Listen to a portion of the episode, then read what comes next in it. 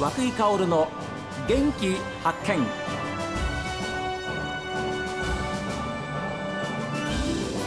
おはようございます。和久井薫です。和久井薫の元気発見。一日の始まりは私が発見した北海道の元気な人と出会っていただきます。今週は視覚障害者ランナーとして北海道マラソンに参加しました。函館視覚障害者福祉協議会理事長でいらっしゃりまた北海道視覚障害者福祉連合会会長の島真一郎さんにお話を伺っています。函館でですね、うん。なんか9月の19日といいますか、えー月曜日なんですけれども祝日です。はい。増田明美さんとはい。なんかコラボ企画があるんだそうですけれいやどもまあはい。来ていただけることになりまして。で今その増田明美さんにですね、はい。お電話つながってるんだそうです。つながってるんですね。えー、え増田さん。はい。お。はい。和久井でございますはい。和久井さん、島さん、おはようございます。はいおはようございます。いや嬉しいな。いや私もです。島さんと9月19日やるんですよね、島さ。ん。一緒にやりましょう。私の夢が叶いましたよ。いや、私もですよ。ありがとうごもうざいます。一緒にご一緒できて、ねなんかほら、島さんはえね、インクルージョンの本質の本も書かれてね。はいはいありがとうございます私いつもそれで参考にさせていただいてて、えしいです。あの本の中のあのほら2匹の山嵐に例えてるね、コロナ禍での一つの距離感なんかもすごく面白く読ませていただいて、はいはい。ありがとうございます。でまた19日、あれですよね、うん。えっと午午前前中が、そう。千代ヶ台。千代ヶ台の陸上競技場でええ、教室伴奏の、ね。はい。それブラインドマラソンそうです。の教室をおやりになる。はい。はい。そう、でそれ終わってから、はい、えー午後1時半から増田明美さんの講演会をししていただきます。でそこで、うん。ソロで、えー、と8 6割ぐらいはお話ししていただくんですけど、ええ。はい、ちょっとその後の時間をもらってはい、あの島真一郎と増田さんのいや。トークセッションを。うわそうそう、いや、私、全部トークセッションでもいいと思ってましいた。やいや、島さんと私がずっとさ、うん、喋った方が面白いんじゃないかなと思って、会話の方が。そうですかね、うんうんうん。ちょっとあの考慮します。いやあの増田さん。はい、本当にあのいろいろご無沙汰しておりましてええ、この間もあの北海道マラソンにねあの解説でいらっしゃっててはい。ご挨拶もできませんでして大変失礼いたしました。他局もんね。あの時だって、和久井さんのところは24時間テレビだもんそうですよそうそう。増田さんねそもそも島さんとの出会いっていうのはどういうことだったんですか、最初の出会いは島さん2015年、2015年。函館でアリーナが開業するときにええ、あの応援企画私が主催して、はい。増田さんにその検証してもらおうとお呼びしたんです。でそこでお会いしてもうねずっと会いたかったんです私は。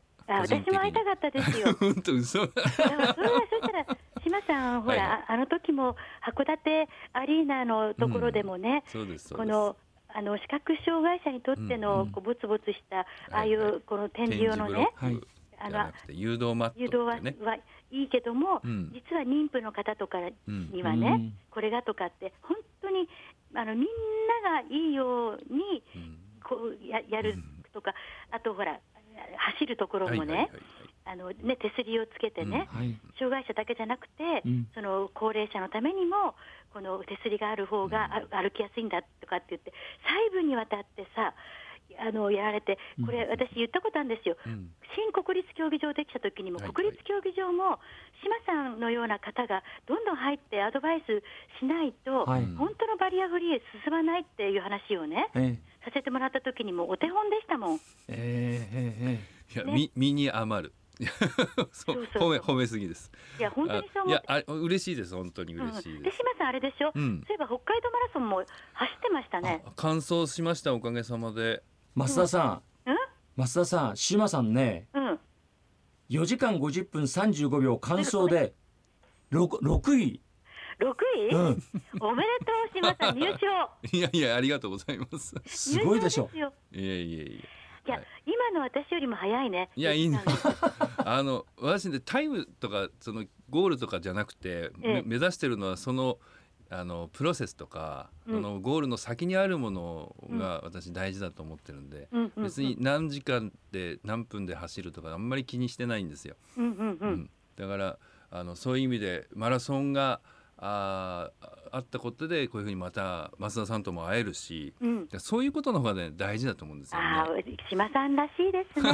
増田さんねうん。島さんがええあの番組の冒頭でおっしゃっていたのはええ、3年ぶりに北海道マラソンに出場されたんだそうですよ。うん三年ぶりでした。はい。で大会も3年ぶりなんですけれども、前回出た時に比べてええ、沿道の皆さんたちそしてランナーの皆さんたちのうん。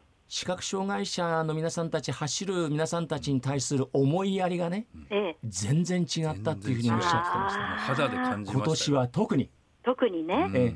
あ沿道でも応援してくれたし、あとそうそうそう。ほら他のランナーの皆さんも。これが大きかった。ね。みんな道に譲ってくれましたよ。わあ、いやそれはやっぱり東京パラリンピックなんかの影響もあるんでしょうかね。それが大きいと思いました。まさにそれレガシーですよね。レガシー、これがレね、ガシーなんですよい。いものがね。はい。ですから増田さんもあの東京パラリンピックの陸上のねあのまあ会長をやりになってましてやっぱりそういう一つ一つの積み重ねが嬉しいですよね。本当にそうなんですよね。うんそうで見てる人もね、やっぱりあの自分にとっての伴走者っていうことなんかも考えますもんね。うんうん。あーはい一人で生きてないよって、ああいう、あのここの伴走者と一緒にあの島さんやで道下美里さんなんかのね、うんうん。伴走なんかも見ながら、ああ人生にもあ自分にとっての伴走者はねうちも夫だなと思ったりね。そうそうです。なんかいろんなこと感じさせてくれるんで。えで島さんのこのインクルージョンの本質の本の中にも、あの本質は尊厳とはい。尊重と共存と共生であるって言ってますよえね。はいですごくこれがあの本当に私もその通りだと思っていて、またいろいろ勉強させてくださいね。あありがとう。あのありがとうございます、うん。まさにレガシーだと思いますインクルージョンは、あの東京オリパラのテーマがええ。D&I だったんですけど、ええ。その D&I の愛がインクルージョンのインうん。愛なんです、でダイバーシティとインクルージョンで、うん。えーそれがやっぱりあの終わった後そのゴールテープを切った後の今、えーそこをうまく育てていくっていうことが試されてると思います、うん。我が国はね。うん。でそれがこれからの社会をどうしていくか。でインクルージョンって何だって難しいんですよ。理解するのはね、うん。だから簡単にかそれぞれで考えて答えは一つでなくていいと思うんですけど、時折時折で、うん。あの今だったらあのインクルージョンはイコール平和ですよ、うん。平和、うん、平和です。あのみんなが尊重し合ってお互いを助け合うこういう平和な社会がインクルージョンのあのし示している姿だと思うんで。増田明美さんは本当に相変わらず楽しい人ですよね私もマラソン中継で初めてはえ解説していただいたのがもうえー30年ぐらい前なんですけれども、えー昔あのカラオケもご一緒させていただいたことがあるんですけどあのね宮川晴美さんの歌それからモノマネもう増田明美さんはもう秀逸です。本当に最高に楽しいカラオケになります。さあ皆さんメールはこちらです。